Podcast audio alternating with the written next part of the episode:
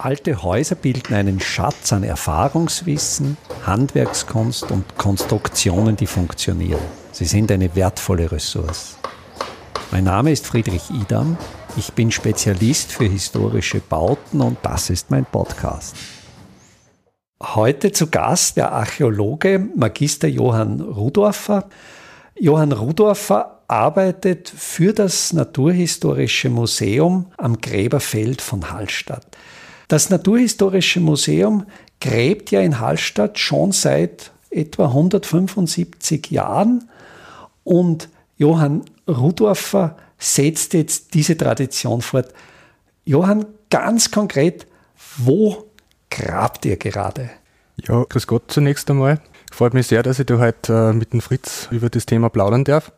Aktuell, wir graben Overtag immer noch im Bereich vom Friedhof.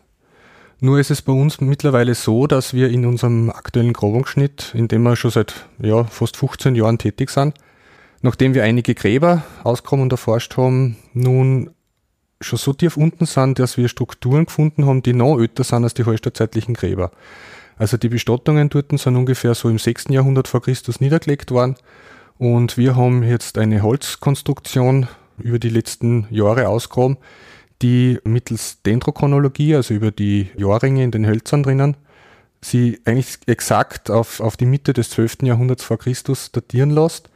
Damit sind wir in der frühen Spätbronzezeit, sagen wir mal. Und dieser Blockbau ist ziemlich sicher nicht zu Wohnzwecken errichtet worden, sondern ist absichtlich in den anstehenden dichten Lehm eingesetzt worden, um darin was auch immer zu machen. Also es gibt vielleicht für diejenigen, die sich mit der ganzen Materie in Hallstatt mit der archäologischen Materie schon ein bisschen befasst haben, gibt es ähnliche Konstruktionen natürlich, die als Surbecken interpretiert sind. Es kann durchaus sein, dass wir auch so ein Surbecken haben, nur ist es halt momentan noch so, dass wir aufgrund des noch fehlenden eindeutigen Fundgutes, das wir bis jetzt drin gefunden haben, nicht klar sagen können, dass es an sie ist. Eine Verständnisfrage zur Blockkonstruktion. Ist die in einer Ebene, weil wenn ich an eine so quasi ein schalige Blockkonstruktion denke, da gibt es ja die Fugenproblematik. Oder sind diese Blockkonstruktionen zweischalig, weil wir kennen ja das zum Beispiel aus den Wasserbauten der Klausen, dass es eine Luftwand und eine Wasserwand gibt und dazwischen ein Lehmschlag, eingestampfter Lehm, um die Konstruktion abzudichten. Genau, so ist es. Also wir haben eine doppelwandige Innenkonstruktion, die eben ungefähr ja, zwei mal zwei Meter Innenmaß hat und diese Doppelwände sind quasi innen bewusst ausgeführt mit einem ganz, ganz dick, dichten Lehm, der eben das ähm, so weit hin wasserdicht gemacht hat, dass entweder nichts ausrinnen hat können oder nichts ein oder beides halt. Ne? Ja. Und was wir dann zusätzlich noch gesehen haben, sie haben dann teilweise, aber das war bis jetzt nur eben an der, an der Außenwand zum, zum Feststellen, Dort, wo es wahrscheinlich immer noch nicht hundertprozentig dicht war, haben sie dann noch zusätzlich ein Moos eingestopft. Also das haben wir ganz klar gesehen, dass zwischen gewisse Balkenlagen dann nochmal ein Moos drinnen gesteckt ist und dadurch dürfte es dann komplett dicht worden sein.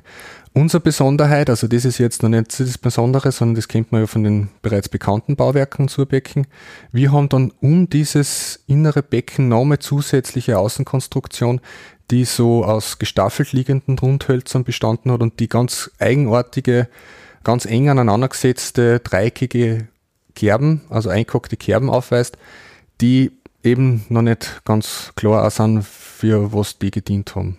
Du hast ein sehr interessantes Detail genannt, auf das ich noch eingehen möchte. Du hast einerseits beschrieben, der Stampflehm zwischen den beiden Schalen aus Holz, der abdichtet und an ganz bestimmten Stellen noch Moos. Auch ich habe mich vor allen Dingen in meinen bauphysikalischen Forschungen mit Moosen als Dichtmaterial beschäftigt und bin hier im Salzkammergut auf eine ganz bestimmte Moosart gestoßen, nämlich sogenanntes Dorfmoos, das zur Familie des Phagmen gehört. Jetzt die ganz konkrete Frage, sind diese Moose schon botanisch bestimmt, die hier ausgegraben wurden? Leider nicht. Also das wird ein großes Thema werden, weil wir haben ja nicht nur an botanischen Resten diese Moose, diese Überreste von diesem Obdichtmoos, sondern wir haben in der Konstruktion selber, man muss sich das so vorstellen, dass das in den anstehenden Lehm eingebaut worden ist und dann über mehrere Jahre offen war und dann sie immer wieder durch verschiedenste Ereignisse wieder verfüllt hat. Teilweise mit dem Lehm, der einfach dann durch, durch, durch Hangrutschungen obergerutscht ist oder auch durch, sage ich mal, ganz normale natürliche Erosion, wenn der Regen kommt, hat es immer wieder mal was eingeschwappt. Das heißt, wir also haben, es war nach oben offen. Es war mal eine Zeit lang offen. Ob ursprünglich einmal doch drauf war oder nicht, das, das kann man jetzt noch nicht sagen. Es, wir haben Hinweise für Überdachung, aber die dürfte jetzt nicht so massiv gewesen sein, dass man da jetzt wirklich noch äh, eindeutige Baukonstruktionen davon findet. Nur äh, soweit ist ja das auch der Grund, warum dieser Holzbau, man muss sich vorstellen, das hat über 3000 Jahre, hat sich das im Boden erhalten können, aufgrund des dichten Lehms, der eben die ganze Konstruktion von, von Luft abgeschlossen hat und natürlich auch feucht gehalten hat. Und nicht nur die Konstruktionshölzer haben sie dadurch so wunderbar schön erhalten können, sondern auch alles andere, was da reingeschwappt hat. Wir haben also wirklich ganze Blätter, wir haben Insekten, wir haben Früchte von alle möglichen Pflanzen. Das heißt, der botanische, zoologische, entomologische Teil der Bestimmung von den, von Tieren und Pflanzen wird ein ganz, ganz großes Thema für die Aufarbeitung von dem, von dem Projekt werden. Also bitte so Sobald ja. du eine Bestimmung der Mose hast, wird mich das natürlich brennend interessieren, ob das wirklich auch Sphagmens sind, weil das wäre natürlich eine wunderschöne Tradition, Absolut. dass diese, diese Torfmoosarten, und die wurden im Salzkammergut verwendet zum Abdichten der Fugen in den Blättern, zum Abdichten von Brunnentrögen, aber eben auch zum Abdichten der Fugen von Blockzimmerungen. Also einerseits Abdichtung gegen Feuchtigkeit, andererseits Abdichtung gegen Zugluft und dieses Torfmoos hat eben diese fantastische Eigenschaft, dass es bis zum 14-fachen des Eigengewichts an Wasser aufnehmen kann und in der Zellstruktur bindet und dann in der Fuge entsprechend quillt. Also ein, ein fantastischer Werkstoff und das wäre natürlich, ich denke, also für mich oder für meine Forschungen sehr, sehr schön, diese dann eigentlich Jahrtausende alte Tradition zu sehen. Das hört sich sehr spannend an. Du bist der Erste, der das erfahren wird. Danke. Einfache, aber schlaue Handwerkstechniken können Sie jetzt auch in der Praxis erlernen. Im Rahmen der Kulturhauptstadt Europas 2024 Bad Ischl bieten wir Ihnen im Salzkammergut heuer Workshops zu Arbeitstechniken der Simple Smart Buildings an. Es wird dabei ums Kalkbrennen, Kalklöschen und den gekonnten Umgang mit Kalkmörtel gehen. Sie lernen, alte Kastenfenster wieder in Stand zu setzen und besuchen Häuser, die von ihren Besitzern renoviert worden sind.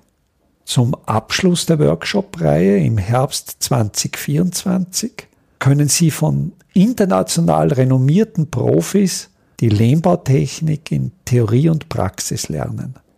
Wir würden uns freuen, wenn wir Sie für den einen oder auch für mehrere Workshops begeistern könnten.